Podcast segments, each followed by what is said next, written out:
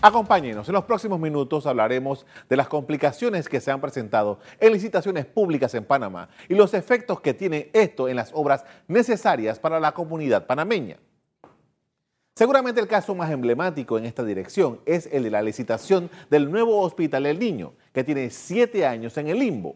En el último mes, el reclamo por la línea 3 del metro ha llamado mucho la atención.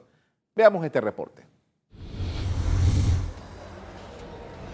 Con el fin de evitar las impugnaciones que mantienen paralizadas importantes obras de interés y eventos en el país, expertos en leyes aconsejan al gobierno reformar la ley de contrataciones públicas. Creo que estas son cosas que se han ido emparchando, tratando de ver cómo eh, la intención es mejorar, pero también hay una especie de opacidad ¿no? en todo esto, una especie de, cosas oscuras que, que le dan la posibilidad aquellos que no ganan o que quedan segundo o tercero de poder impugnar. Coinciden en que hay deficiencias en la conformación de las comisiones evaluadoras de los actos públicos. Tiene que cambiarse también en la licitación el sistema de impugnación. Tú vas a impugnar, tú tienes que tener suficientes méritos y eh, hechos que justifiquen esa impugnación. De lo contrario, tiene que penalizarse a ti. Ese daño que le causas a la empresa que se lo ganó, tienes que pagarlo tú, no el Estado. En los últimos años, proyectos de interés social se han ido dilatado y suspendido por reclamos de las empresas que no se han visto beneficiadas con la decisión.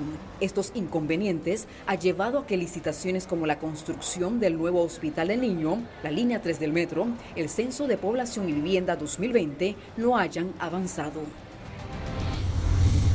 En medio de todo esto, aún está pendiente la discusión del proyecto de ley de reformas a la ley de contrataciones públicas, un tema altamente esperado por diversos sectores del país. En Panamá es recurrente encontrarse con titulares de periódicos que empiecen con la frase cuestionan licitación. Si hace una búsqueda en Google se encontrará decenas. Hablemos de la increíble y triste historia de la licitación del Hospital del Niño.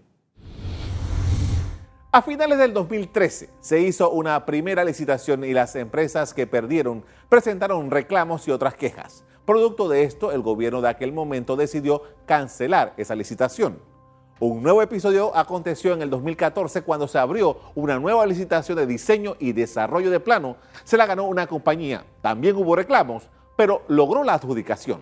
Sin embargo, una vez hecho el diseño del plano, salió a relucir que algunos terrenos estaban denominados como patrimonio histórico.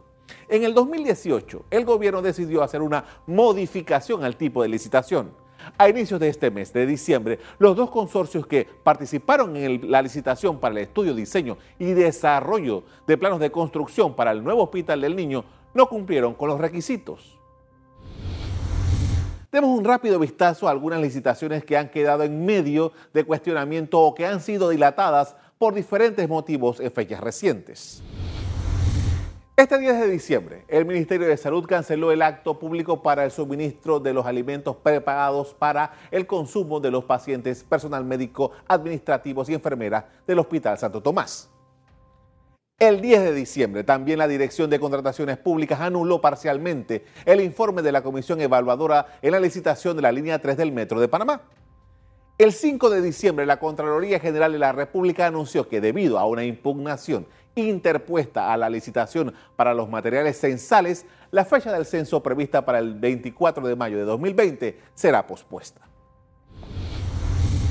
De acuerdo con algunos especialistas en temas de licitación, parte del problema estriba en las acciones que toman los miembros de las comisiones evaluadoras. La comisión evaluadora tiene sus funciones. Dijo la Corte una vez, las comisiones evaluadoras son entes consultivos de la administración. No son entes que crean, extinguen ni modifican derechos. Usted me tiene que dar a mí un dictamen objetivo fundado en el pliego de cargo. Usted no puede salirse de ahí. A principios de agosto, el ministro de Economía y Finanzas, Héctor Alexander, presentó ante el Pleno de la Asamblea Nacional el proyecto de ley que modifica la Ley 22 de 2006 de contrataciones públicas con el propósito de modernizar los procesos de compras y contrataciones del Estado. El tema está pendiente de debate. La Comisión Legislativa de Comercio inició la discusión en primer debate del proyecto que modifica artículos de la Ley de Contrataciones Públicas el 2 de octubre pasado. Pero el asunto no progresó, pues al poco tiempo arrancó el debate de las reformas a la Constitución. Los cambios a esta norma fueron anunciados como prioritarios por el presidente de la República, Laurentino Cortizo, cuando se presentó el texto. Representantes del gobierno dijeron que esta ley busca garantizar una mayor transparencia y eficiencia en el desarrollo y ejecución de obras públicas en el país. En enero debe retomarse la discusión de las reformas a la Constitución en tres debates, por lo que el tema de la ley de contrataciones públicas podría demorar más.